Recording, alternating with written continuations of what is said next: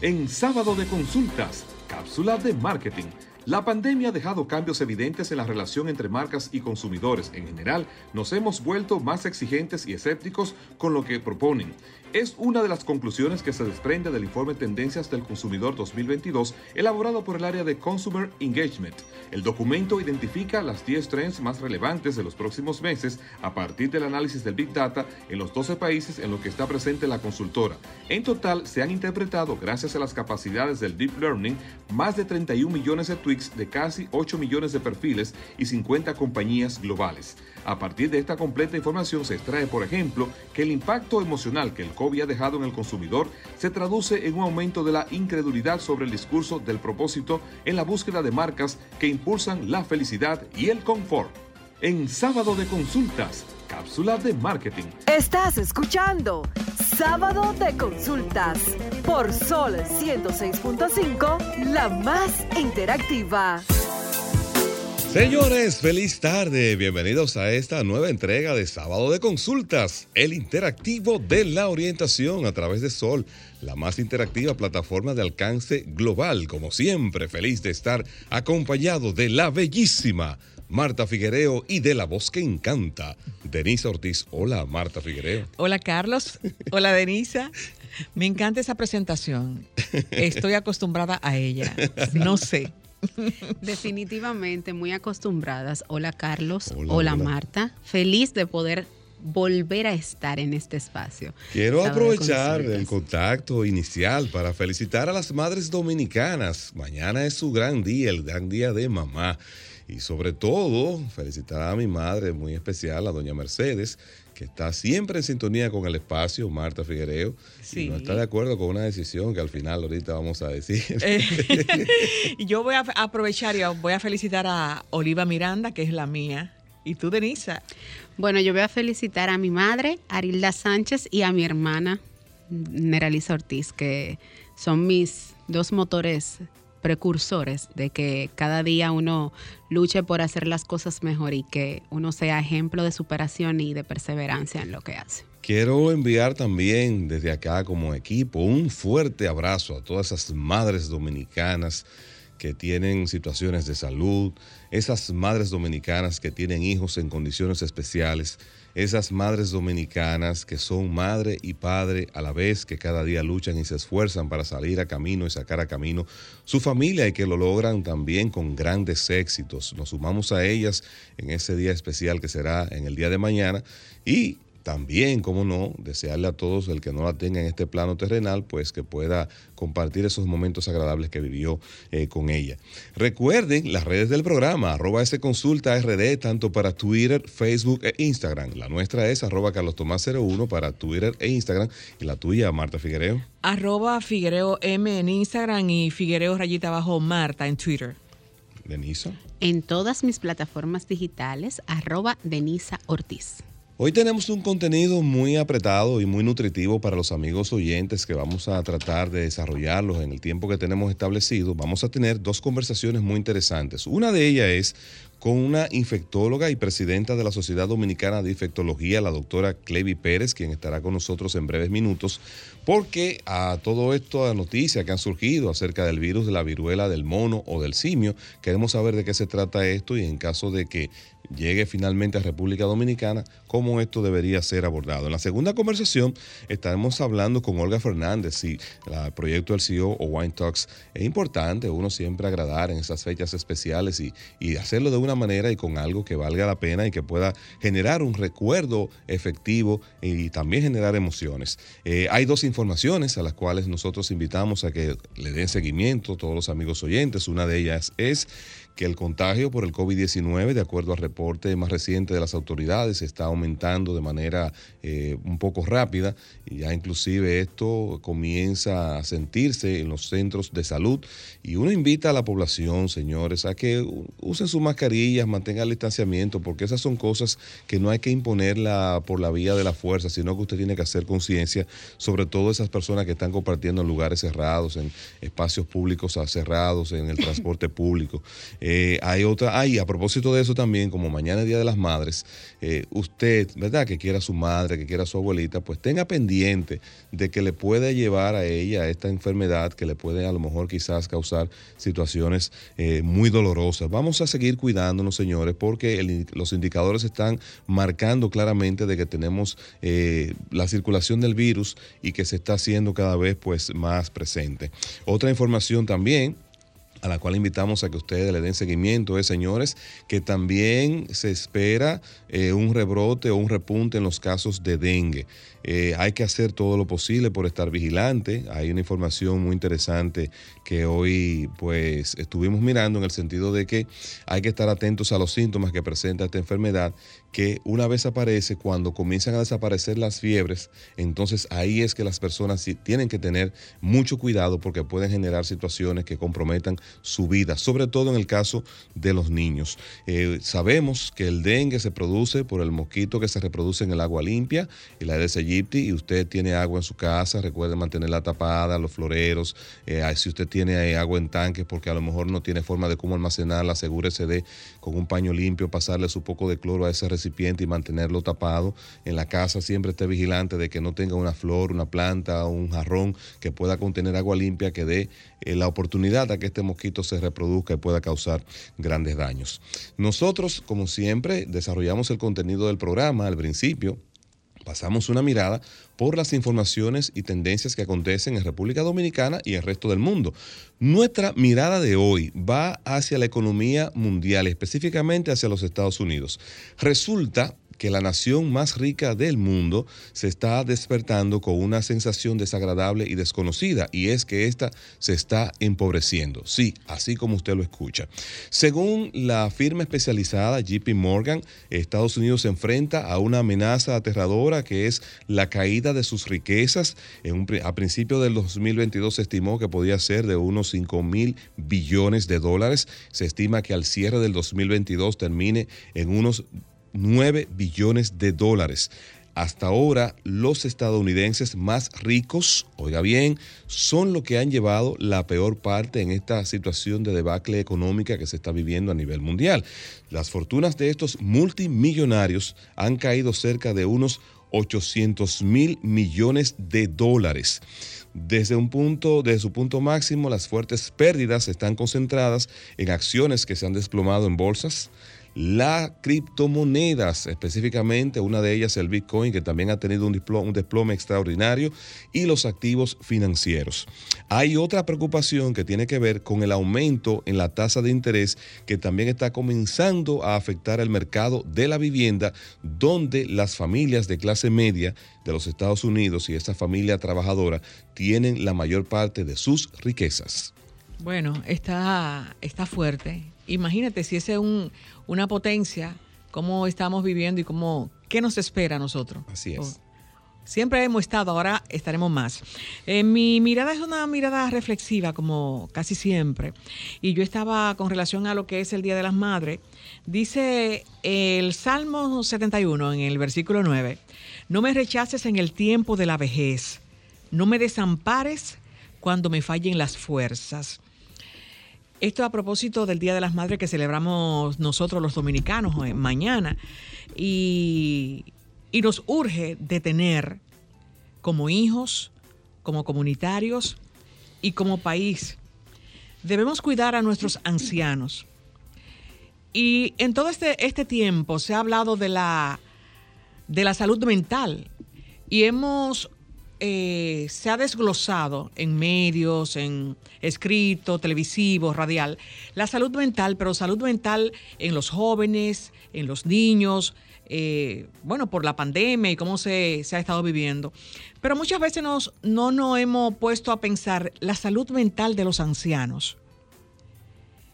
Cada día más se incrementa lo que es el Alzheimer en, en nuestros ancianos, nuestros padres, nuestros abuelos y urge una especialidad, aunque existe, pero es una especialidad que casi no se habla mucho y la gente de pocos recursos no lo, no lo tiene, que es la geriatría. Tenemos ancianos, eh, adultos mayores, que no pueden moverse y necesitamos un médico que vaya a la casa. Entonces, el Estado, como Estado, debería proveer ese geriatra para, en un momento que tú llames, a veces la gente lo que llama un 911, pero qué importante es que ese 911 tuviese un especialista eh, cuando la persona es un adulto mayor. Entonces, no solamente yo puedo cuidar, yo puedo cuidar a, mi, a mis padres, eh, tú puedes cuidar a los tuyos, pero en la, en, la medicina, en la salud, en lo sanitario, ¿quién cuida a mi, a mi mayor, a mi, a mi anciano? Ustedes saben que según la, la OMS clasifica entre los 65 y los 74 años son adultos mayores. De 75 a 85 son gerontes, que, que son, necesitan la gerontología, y cuando pasan esa edad se llaman anciano más anciano. Y la República Dominicana tiene anciano más anciano. Y como tenemos anciano más ancianos, necesitamos geriatras. Así es que ojalá que esta mirada reflexiva nos ayude a que se incrementen los especialistas en geriatría. Muy bien, excelente, Marta. Denisa Ortiz, tu mirada. Bueno, como cada sábado, mi mirada está enfocada en temas de tecnología y este sábado no es la excepción. Eh, bueno, ¿cómo ustedes visualizarían moda versus tecnología? Deberían ir de la mano o armonizarse, ¿no? Van de la mano. Perdón, van de la mano, pero en estos últimos días lo hemos incorporado más porque ya no solamente vemos que físicamente nosotros utilizamos ciertos atuendos que combinamos con algunos artículos tecnológicos. Pues esta vez la tecnología llega como un artículo personal. ¿Y de qué se trata? Se trata de que la compañía Oura por Gucci ha creado el primer anillo inteligente que se basa en un modelo de tercera generación que se lanzó el pasado noviembre del 2021. Lo que más me llama la atención es que, según los especialistas, este anillo es mucho más didáctico e incluso más preciso que los relojes inteligentes. ¿Por qué? Por la cercanía en la que, de donde, donde va colocado y por el nivel de, nervios que está alrededor del, ring, como ellos le dicen, que le permite tener más precisión. Este anillo tiene la función, se, fusiona con una aplicación en conjunto con los paquetes de suscripción que pueden ser tanto para Apple como para Android.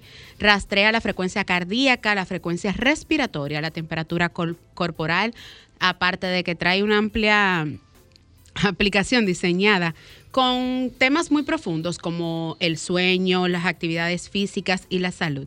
Eh, Gucci ha tomado esta tecnología y lo ha, lo ha envuelto en, un diseño súper práctico y nada más nada menos que de un colorcito negro con unas tonalidades en dorado que son simplemente un gold plated o un enchape en oro 18 quilates. Eh, el precio aproximado es de unos 900 dólares y tiene un peso Mm, aproximado de unos 4 gramos. Eh, Carlos, ¿sustituirá usted su reloj inteligente por el anillo inteligente? Vamos a ver, porque todo depende del costo. Es muy barato. es muy económico, ¿verdad? 900 dólares. Bueno, vamos a ver, ya tú sabes. nosotros ahora vamos a nuestro próximo segmento, así que siga con nosotros en el interactivo de la orientación. Estás escuchando Sábado de Consultas por Sol 106.5, la más interactiva. En Sábado de Consultas Consulta de salud. Recuerden que sin salud no hay felicidad ni economía familiar que resista y es por eso que nuestro espacio se enfoca en la orientación. Nosotros ahora vamos a conversar con la doctora Clevi Pérez. Ella es infectóloga y presidenta de la Sociedad Dominicana de Infectología. Feliz tarde, doctora. ¿Cómo está usted? Bienvenida al espacio. Buenas tardes. Gracias por la invitación. Qué bueno, doctora. Eh, bueno, y los amigos oyentes saben que el riesgo de enfermarse por infecciones generadas o causadas por virus, hongos y bacterias siempre está latente. Entonces, en este caso, nosotros queremos que usted nos ilustre, nos arroje luz sobre qué es el virus del mono o del simio, que es la varicela, la viruela, ¿verdad? La, la viruela del mono. Viruela. Ok. Viruela, la varicela es una enfermedad Viral también, pero totalmente diferente. O sea, producida por otro virus. Bueno, el virus de la moril, de la viruela del simio, es un virus que, aunque se ha descrito desde hace muchos años, pero solamente producía brotes, sobre todo era endémico en países, en ciertos países de África, eh, tanto de África Central como de África Occidental, donde encontramos dos variantes, dos variedades diferentes del virus, pero se habían presentado brotes en otros países, incluyendo uno de los brotes mejor estudiados, que fue en el año 2003, hace casi 20 años, en los Estados Unidos y asociados a la importación de mascotas, o sea, de animales exóticos, como los perritos de las praderas. Lo que llama la atención del brote actual es cómo se han ido en unos cuantos días reportando casos en países no endémicos y en personas, algunas de ellas que no se ha logrado detectar un nexo epidemiológico en, algunas, eh, muchos de los afectados por el, por el brote sí se ha identificado un nexo, pero en otros no. Entonces, eso sugiere, que el virus está ganando más capacidad de propagación. Entonces, todos los días vemos cómo se suman nuevos países que confirman casos y otros que tienen casos sospechosos. O sea, tenemos ya más de 200 casos confirmados y aproximadamente tres veces más de casos sospechosos. O sea que básicamente esto ha llamado a la preocupación de las autoridades de salud a nivel mundial porque este brote se está comportando de una manera distinta a lo que anteriormente lo había hecho. Doctora, eh, buenas tardes, habla Marta. Usted dice que en el 2003 se presentó esta viruela del mono en Estados Unidos y que fue por unos, unas ratas que se llevaron a Estados Unidos y se le, le transmitieron a, los perros de la ladera, según había eh, comentado. Pero esa transmisión, ¿cómo se dice que también se transmite a través de las relaciones sexuales? Bueno, lo que pasa es que generalmente es una zoonosis, o sea, la mayoría de los casos hasta ahora en brotes fuera de los países endémicos se había dado en el contexto de una transmisión animal-humano, porque aunque se llama viruela símica o del mono, del simio también, bueno, en realidad es una enfermedad que afecta a muchos otros mamíferos, incluyendo roedores, como los perritos de las praderas y entre otros. Entonces, eh, se habían asociado brotes anteriores a esto, pero la transmisión humano-humano también está bien determinada y bien definida desde hace muchos años que sobre todo contacto muy cercano. ¿Y por qué sabemos que, te, que es contacto muy cercano y prolongado? Básicamente porque en brotes se ha visto como el personal de salud, cuando se toman medidas de precaución, generalmente no resulta afectado. Entonces, y se ve que también no es tan eficiente transmitiéndose, por lo menos hasta el momento. Entonces, eh, básicamente lo de la transmisión sexual, obviamente el, el, las relaciones sexuales se da en un contexto de contacto estrecho. No es que tiene que ser relaciones sexuales, pero es a través de gotas respiratorias grandes, de contacto a través de la saliva, de contacto contacto con lesiones cutáneas, o sea que un, cualquier tipo de contacto cercano y prolongado puede producir entonces un contagio. Eh, también se habló ahora de eso y entra sobre el tapete porque se ha asociado que muchos de los afectados en el brote, sobre todo inicialmente, son hombres, sobre todo hombres jóvenes que tienen que sexo con hombres. Y se ha visto también muchos afectados salieron de, de una actividad eh, donde hubo contacto sexual o prolongado cercano eh, saunas y esto. Entonces, a partir de ahí, pues entonces se empieza a pensar esto también como un modo de transmisión, pero como repito, pues también ese contexto se da un contacto cercano prolongado. Doctora Clevi, ¿qué síntomas debo presentar para saber si tengo la viruela del mono? Porque según tenemos conocimiento, hay muchos de los síntomas que se confunden con los propios del COVID-19. ¿Cómo pudiéramos identificarlos? Lo más característico para pensar en viruela es la porque aunque... perdón, doctora, se está perdiendo la calidad de... Usted se, doctora. Fiebre y el... Vamos, vamos a llamarla por la línea telefónica para que, porque se está perdiendo, se está perdiendo la conectividad y no estamos apreciando la calidad de la información que ella está aportando en, ese punto. Es muy importante lo que nos está diciendo la doctora Clevi Pérez, infectóloga y presidenta de la Sociedad Dominicana de Infectología sobre esta viruela del mono. Es una enfermedad que, bueno, ya hay varios países que han reportado la incidencia de la misma. Hasta ahora en República Dominicana, afortunadamente, no se han presentado ningún caso. Exacto, especialmente en Argentina, donde se ha, se ha dicho que van más de dos casos.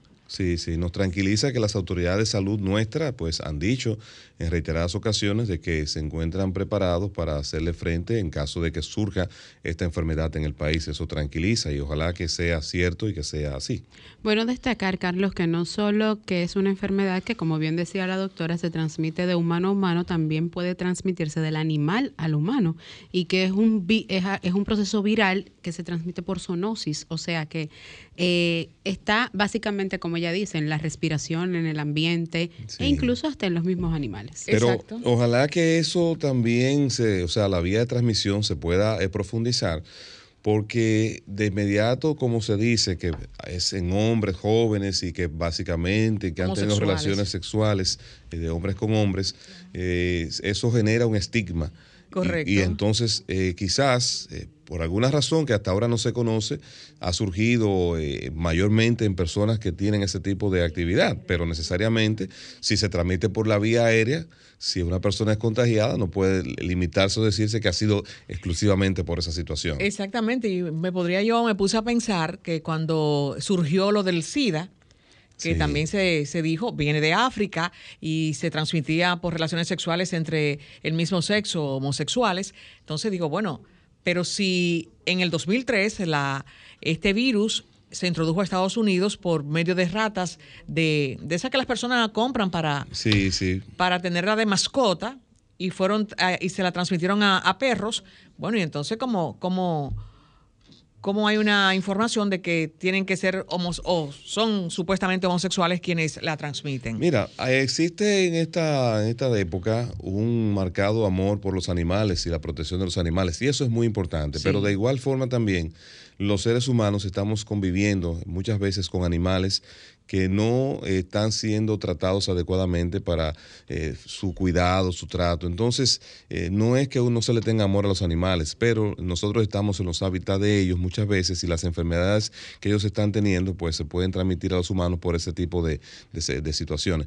Tenemos entonces de nuevo por la línea telefónica la doctora Clevi Pérez, infectóloga. Doctora, excuse, no es que se había perdido la calidad del sonido y la conversación se estaba distorsionando. Entonces, quisiera que retomaran ese último puntito que usted estaba así, eh, tratando basado en la, pregunta que le hizo Denise Ortiz.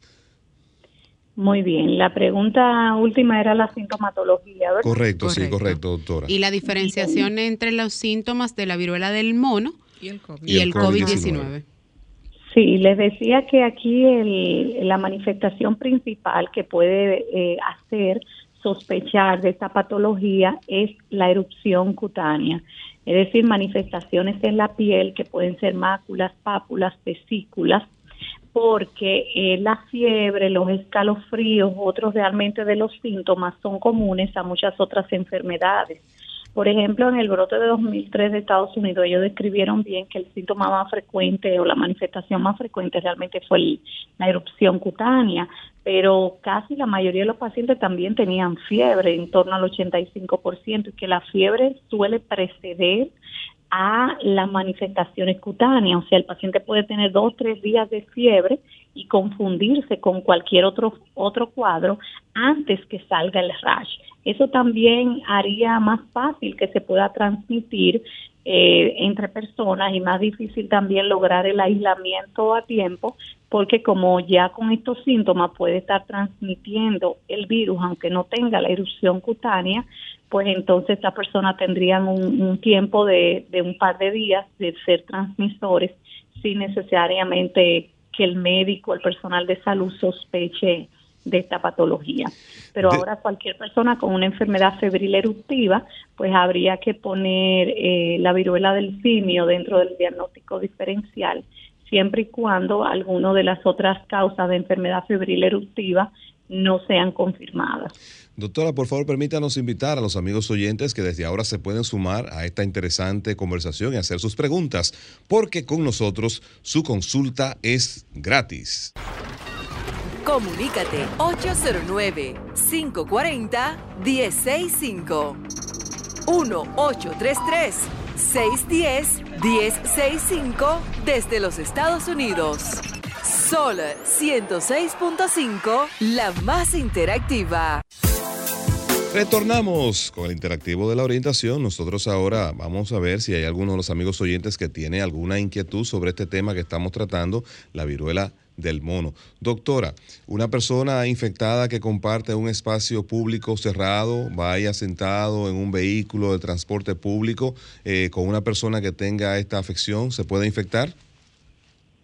Sí podría, lo que se ha visto es que lo que facilita el contagio es el contacto prolongado. Eh, pero, por ejemplo, una puede, gente puede ir, por ejemplo, en un autobús, digamos que eh, de la capital a una provincia del Cibao por varias horas sentado al lado de otro, sí, claro, podría ocurrir.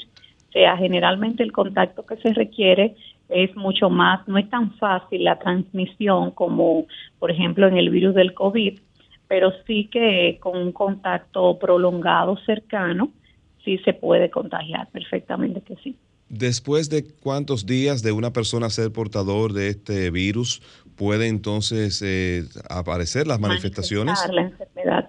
Bueno, en el brote descrito en Estados Unidos, ellos tuvieron una media de 12 días. O sea que los síntomas aparecieron 12 días después del contagio o del contacto con la persona afectada. Sin embargo, esto varía entre 3 a 16 días, pero usualmente entre 7 días a 12 días es lo, lo usual. Doctora, en el caso de eh, esta viruela y el dengue, usted decía que de los síntomas, fiebre y escalofrío, esos son síntomas también, y de rash de una persona con, con dengue. Con dengue, claro, claro que sí, exacto. Eh, usualmente la, el rash tiene unas características diferentes. Fíjate que el rash del dengue usualmente es lo que se llama como de islas blancas en un mar rojo. El paciente, sobre todo cuando tiene la piel más clara, está enrojecido con puntos de piel entonces no enrojecida y por eso se describe así como de islas blancas en un mar rojo. Mientras que en el caso de la viruela del simio, sobre todo aunque pueden aparecer como placas también, es decir, como lesiones enrojecidas aplanadas, luego evolucionan a pápulas, es decir, van teniendo relieves y luego aparecen ya las vesículas que pueden incluso ulcerarse.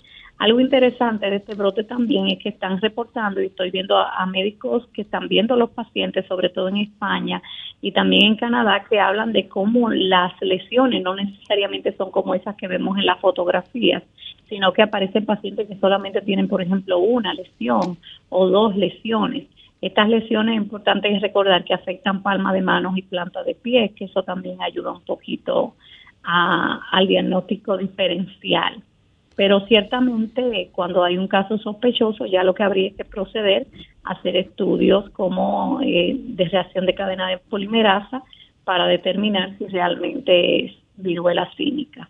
Ok, doctora, hay que decir que el roche es esa picazón, esa, esa, ese salpullido que sale, esa erupción que sale en la piel. Erupción en piel es un, un término genérico para hablar de las erupciones cutáneas. Ahora, de acuerdo a las características, de la erupción cutánea, el médico se plantea un diagnóstico diferencial. Hay enfermedades eruptivas que lo que presentan son, por ejemplo, máculas o pápulas, enrojecimiento, pero sin relieve, luego pueden eh, evolucionar, pueden salirle como si fuera llenarse de líquido, que es lo que se llama vesícula, y dependiendo del tamaño pueden ser flictena, pero ya, bueno, ese es el médico que se dedica a ¿verdad? A, según el tipo de lesión, se establece lo que es el diagnóstico diferencial y en, en torno a eso se mandan a hacer pruebas dirigidas, porque enfermedades que produzcan fiebre y rash son un montón.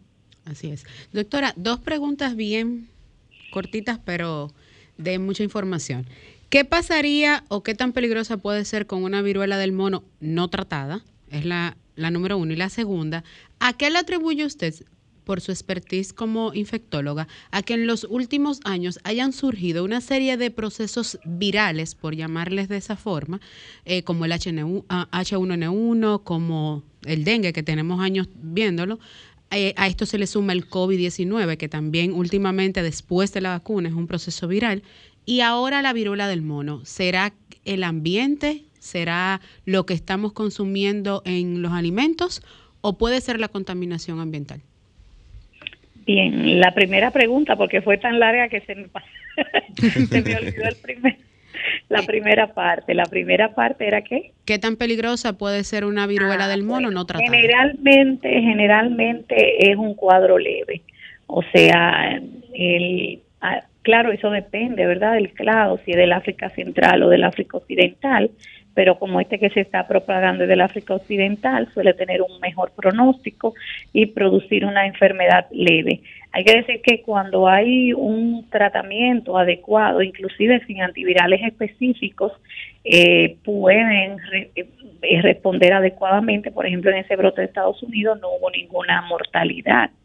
O sea que las mortalidades que están descritas para las dos eh, tipos de viruela del, mono eh, son básicamente datos de países endémicos en África, donde hay menos condiciones de salud y menos condiciones de salud también en la población general.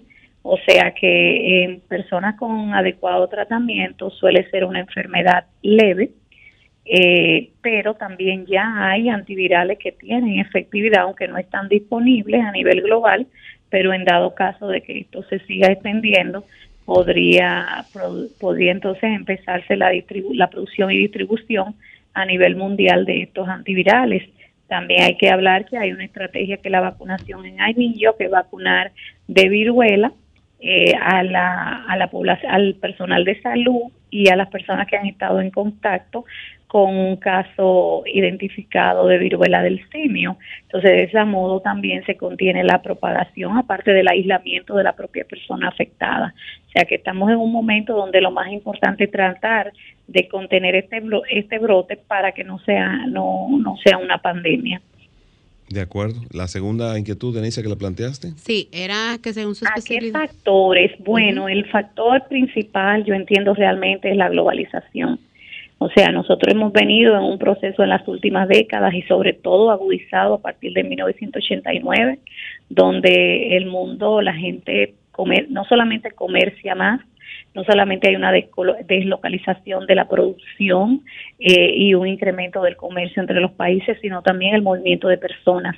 Si ustedes se fijan cómo ha incrementado el uso, por ejemplo, de vuelos de viajes en avión, nosotros nos movemos y con nosotros se mueven las enfermedades también. Entonces, sin duda alguna, la, la intensificación del movimiento de personas y de mercancías a nivel global es lo que es lo que está ocasionando que estas enfermedades se propaguen con mucha más rapidez. Esto se veía en el pasado, por supuesto. En el pasado tuvimos también grandes epidemias y pandemias, incluyendo, por ejemplo, la introducción de nuevos de nuevas enfermedades con la colonización de los europeos a América que diezmaron, no solamente fueron los abusos y los maltratos, sino que también eh, la colonización trajeron los, los europeos enfermedades eh, que también, como la misma viruela, que diezmaron mucho la población de los nativos americanos. Entonces, eh, eso había pasado, pero antes era algo mucho más lento porque los viajes tardaban más. Pero imagínese ahora usted que en unas cuantas horas ya usted puede estar en Europa, se toma un avión acá y en ocho horas ya aterriza en Madrid y en ocho horas más aterriza en Sudáfrica. Imagínese usted, esto que estamos viviendo realmente acelera mucho la comunicación, queremos viajar, mucha gente eh, ha logrado acceder, eh, realmente piensen, por ejemplo, en los años 60, 70, qué tanto porcentaje de la población mundial podía acceder a viajar en avión, a moverse de un país a otro, y piensen ahora la cantidad de los miles de millones de personas que tienen acceso al transporte a través aéreo, o sea que todo eso, sin duda alguna, ha acelerado esta transmisión de, las enfermedades. Doctora, muchísimas gracias. Por favor, déjenos sus contactos y sus redes para que si los amigos oyentes tienen otra inquietud, pues la contacten. Muy bien, bueno, eh, yo básicamente estoy en Clínica Abreu. Eh, ahí pueden encontrarme en la página de la clínica y bueno, eh, también a través de las redes de la Sociedad Dominicana de infectología que también pues aparece muy fácilmente. Muy bien, excelente. Muchas gracias, señores. Vamos ahora a una pausa y cuando retornemos hay más contenido de sábado de consultas, el interactivo de la orientación.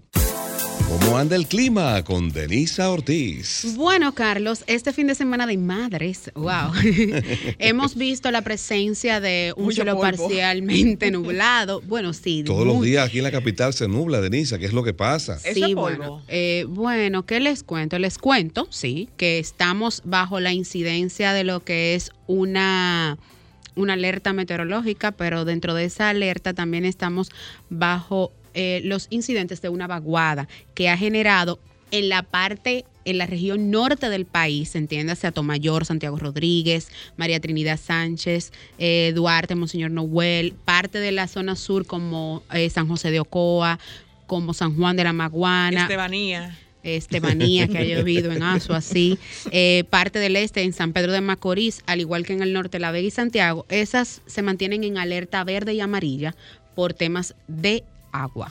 Bueno, muy bien, entonces adelante, Franklin. Ahora, consultas de marketing. En sábado de consultas.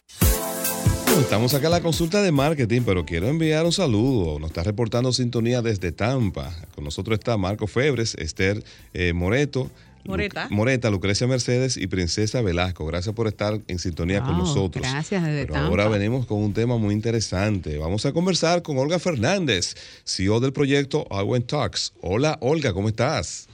Hola, hola, ¿cómo están? Bien, ¿y tú cuánto tiempo? ¿Cuánto tiempo, Olga?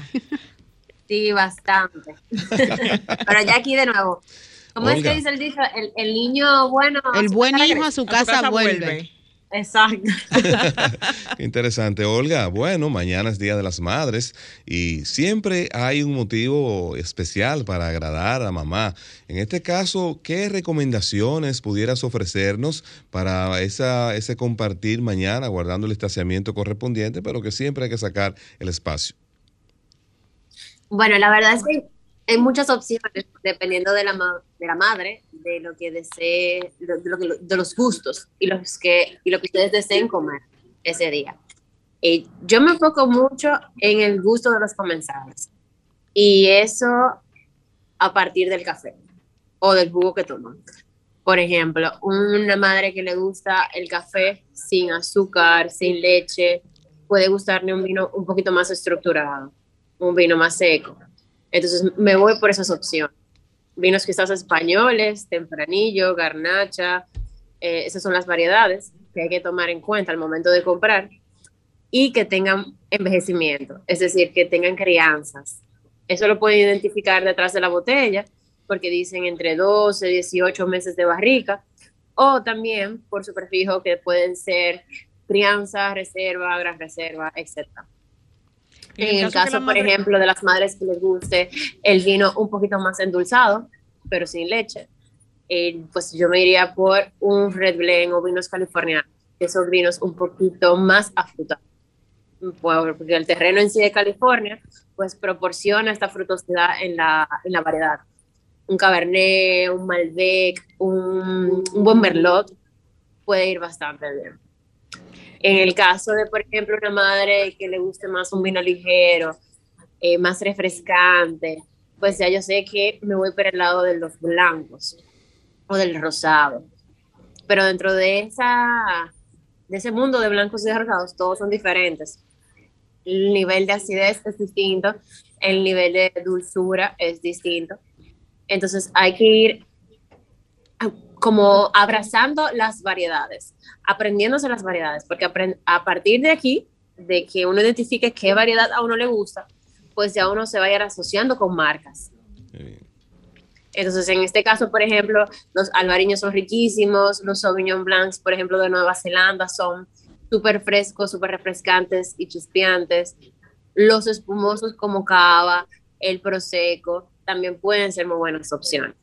Principalmente, si es desayuno, eh, si es un, tipo brunch, si la comida es quizás comida china o comida japonesa, eh, pastas, o sea, comida italiana, pues pueden ir perfectamente bien. Ah, sí, esa era mi pregunta. Una madre que decidió comer pasta, eh, su almuerzo, una pasta y ensalada, el, el tipo de vino. No te escuché. Decía Marta que una madre que decidió, que fue invitada, ¿verdad?, a ingerir pastas, que qué tipo de vino sería el recomendable.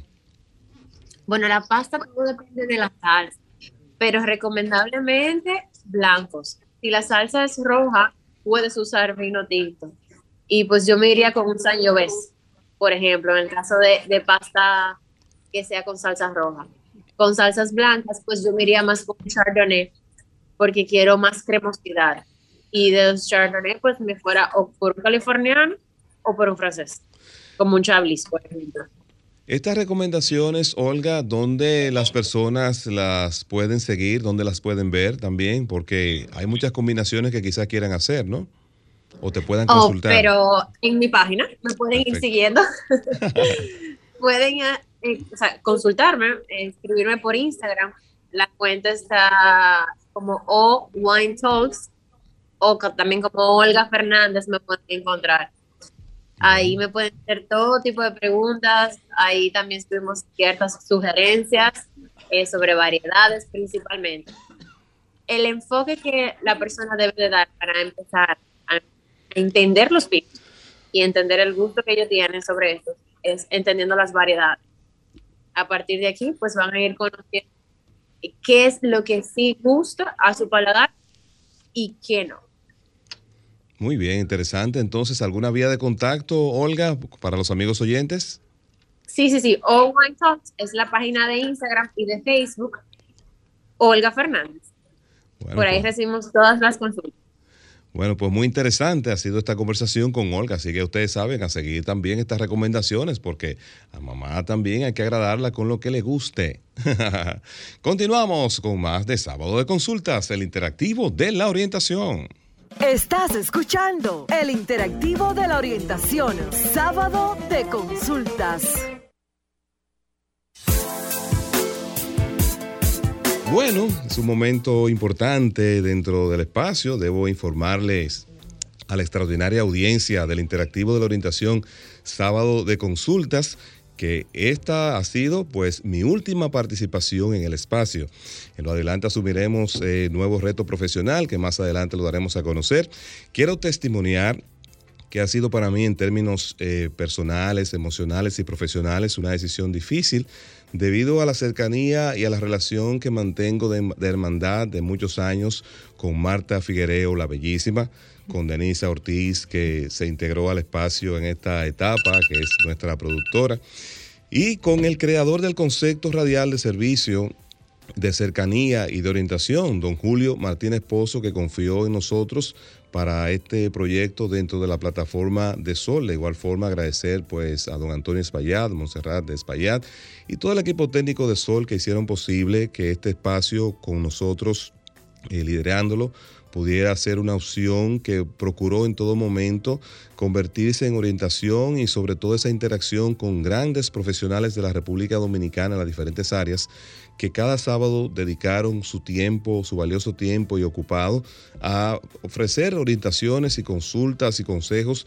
a la ciudadanía y a los amigos oyentes que de manera entusiasta cada sábado pues esperaban este espacio con nosotros. Sábado de Consultas es una institución que fue diseñada para continuar y perdurar en el tiempo sin importar quiénes sean las personas que estén en él, porque es un concepto de servicio, es un concepto de orientación y continuará en el aire en su mismo horario con nuevos integrantes, continuará Marta Figuereo, la bellísima, Denise Ortiz, y así que nos alegramos mucho porque una de las cosas que el ser humano debe procurarse en la vida es que en su paso por cualquier lugar pueda sembrar para que quede siempre algo, no que con su partida o su salida las cosas tengan que desaparecer, porque entonces la siembra no tiene ningún tipo de sentido.